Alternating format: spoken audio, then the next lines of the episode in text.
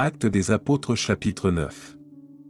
Cependant Saul, respirant encore la menace et le meurtre contre les disciples du Seigneur, se rendit chez le souverain sacrificateur, et lui demanda des lettres pour les synagogues de Damas, afin que, s'il trouvait des partisans de la nouvelle doctrine, hommes ou femmes, il les amena liés à Jérusalem. Comme il était en chemin, et qu'il approchait de Damas, tout à coup une lumière venant du ciel resplendit autour de lui. Il tomba par terre, et il entendit une voix qui lui disait, Saul, Saul, pourquoi me persécutes-tu? Il répondit, Qui es-tu, Seigneur? Et le Seigneur dit, Je suis Jésus que tu persécutes. Point il te serait dur de regimber contre les aiguillons. Tremblant et saisi d'effroi, il dit, Seigneur, que veux-tu que je fasse? Et le Seigneur lui dit, Lève-toi, entre dans la ville, et on te dira ce que tu dois faire. Les hommes qui l'accompagnaient demeurèrent stupéfaits, ils entendaient bien la voix, mais ils ne voyaient personne. Saul se releva de terre, et, quoique ses yeux fussent ouverts, il ne voyait rien, on le prit par la main, et on le conduisit à Damas. Il resta trois jours sans voir, et il ne mangea ni ne but. Or, il y avait à Damas un disciple nommé Anania. Le Seigneur lui dit dans une vision, Anania. Il répondit, Me voici, Seigneur. Et le Seigneur lui dit, Lève-toi, va dans la rue qu'on appelle la droite, et cherche, dans la maison de Judas, un nommé Saul. Car il prit, et il a vu en vision un homme du nom d'Anania, qui entrait, et qui lui imposait les mains, afin qu'il recouvrât la vue. Anania répondit, Seigneur, j'ai appris de plusieurs personnes tout le mal que cet homme a fait à tes saints dans Jérusalem, et il a ici des pouvoirs, de la part des principaux sacrificateurs, pour lier tous ceux qui invoquent ton nom. Mais le Seigneur lui dit, Va, car cet homme est un instrument que j'ai choisi, pour porter mon nom devant les nations, devant les rois, et devant les fils d'Israël, et je lui montrerai tout ce qu'il doit souffrir pour mon nom.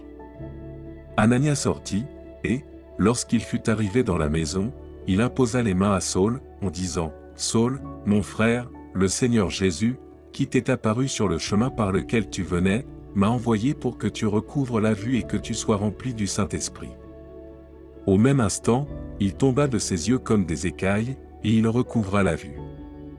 Il se leva, et fut baptisé, et, après qu'il eut pris de la nourriture, les forces lui revinrent.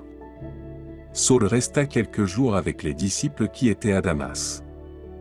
Et aussitôt il prêcha dans les synagogues que Jésus est le Fils de Dieu. Tous ceux qui l'entendaient étaient dans l'étonnement, et disaient, N'est-ce pas celui qui persécutait à Jérusalem ceux qui invoquent ce nom, et n'est-il pas venu ici pour les emmener liés devant les principaux sacrificateurs? Cependant Saul se fortifiait de plus en plus, et il confondait les Juifs qui habitaient Damas, démontrant que Jésus est le Christ. Au bout d'un certain temps, les Juifs se concertèrent pour le tuer, et leur complot parvint à la connaissance de Saul. On gardait les portes jour et nuit, afin de lui ôter la vie. Mais, pendant une nuit, les disciples le prirent, et le descendirent par la muraille, dans une corbeille. Lorsqu'il se rendit à Jérusalem, Saul tâcha de se joindre à eux, mais tout le craignait, ne croyant pas qu'il fût un disciple. Alors Barnabas, l'ayant pris avec lui, le conduisit vers les apôtres, et leur raconta comment sur le chemin Saul avait vu le Seigneur, qui lui avait parlé, et comment à Damas il avait prêché franchement au nom de Jésus. Il allait et venait avec eux dans Jérusalem, et s'exprimait en toute assurance au nom du Seigneur. Il parlait aussi et disputait avec les hellénistes, mais ceux-ci cherchaient à lui ôter la vie. Les frères, l'ayant su, l'emmenèrent à Césarée, et le firent partir pour Tars.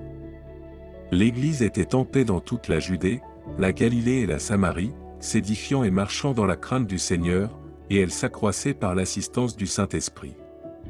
Comme Pierre visitait tous les saints, il descendit aussi vers ceux qui demeuraient à Lydde. Il y trouva un homme nommé Aîné, couché sur un lit depuis huit ans, et paralytique. Pierre lui dit, Aîné, Jésus-Christ te guérit, lève-toi, et arrange ton lit.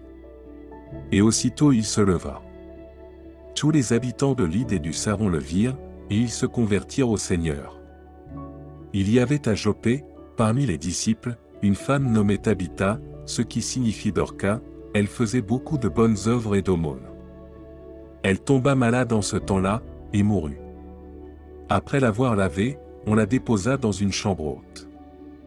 Comme l'idée près de Jopé, les disciples, ayant appris que Pierre s'y trouvait, envoyèrent deux hommes vers lui, pour le prier de venir chez eux sans tarder. Pierre se leva, et partit avec ces hommes. Lorsqu'il fut arrivé, on le conduisit dans la chambre haute. Toutes les veuves l'entourèrent en pleurant, et lui montrèrent les tuniques et les vêtements que faisait Dorca pendant qu'elle était avec elle. Pierre fit sortir tout le monde, se mit à genoux, et pria, puis, se tournant vers le corps, il dit, Tabitha, lève-toi. Elle ouvrit les yeux, et ayant vu Pierre, elle s'assit. Il lui donna la main, et la fit lever. Il appela ensuite les saints et les veuves, et la leur présenta vivante. Cela fut connu de tout Jopé, et beaucoup crurent au Seigneur.